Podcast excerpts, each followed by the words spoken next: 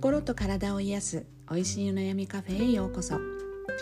こんにちは湯本玲奈です。今日は2020年6月の17日水曜日です、えー、お悩みカフェということでいつもは皆さんからいただくお悩みに対して私が考えるところを述べているというような番組なんですけれども今日はねちょっと私の弱音というかうん私も悩んでいるというところを聞いていただければと思うんですけれども、うん、うちにはあの中学1年生の息子と小学3年生の娘がおりましてあの中上の子の子育て中1の男の子の子育ては私ママにとっても、うん、あの毎回毎回パイオニアというか開拓していくというか初めてのね経験なんですよね。きっとこれがもう高校生大学生のお母さんになっていれば自分がねあああの頃はまだ可愛かったわねって思えるのも分かってるんですよね。当初例えば小学校1年生に上がった時にはねそれでさえも前はもっと可愛かったのにとか思っていたけれども今ね中1の親となってみれば小学校1年生の男の子なんて本当にまだまだ可愛いって思えるのでそれと同じようなことが起こるのかななんて思うんですが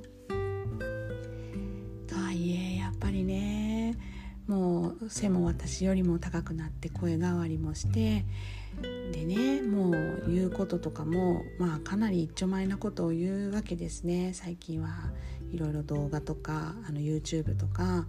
まあいろんなテレビ漫画などのね影響があると思うので使う言葉だとか何て言うんですかねこう言ったらああいうっていう言い返しだとか、うん、なんかそういったところももうほんと大人の言い合いみたいな感じになっちゃうんですよね。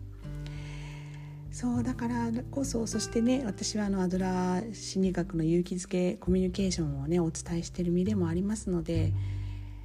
なんとかねこう相手の心を感じて相手の目で見て耳で聞いてっていうことをしながら受け止めてあげたいっそしてまあ自分のこともきちんと考えもきちんと伝えたいっていう思いもいっぱいなんですけれどもまあまあうまくいかない。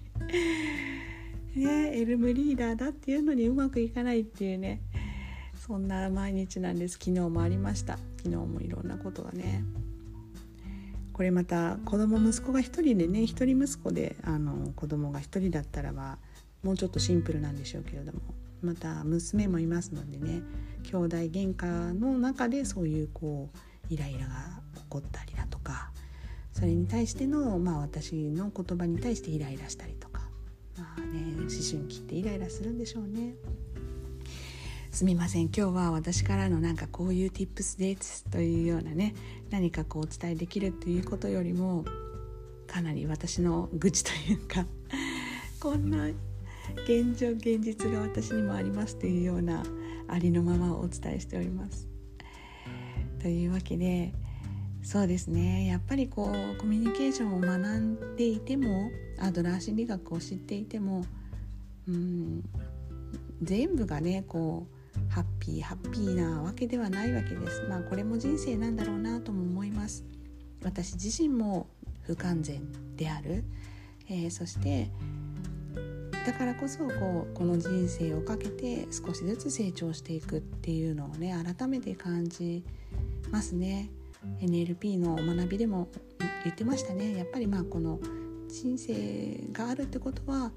何かしら学ぶべきことがあって、うん、そういったイライラしている息子を見ると多分私自身も何に関してもすぐイライラしがちな傾向があるなっていうことを気づかされたり多分私自身から変わっていかないといけないんだろうなってことを考えさせられたりしている感じです。というわけで今日は私の弱音を聞いていただきましたはいというわけで今日はこの辺でそれではまた。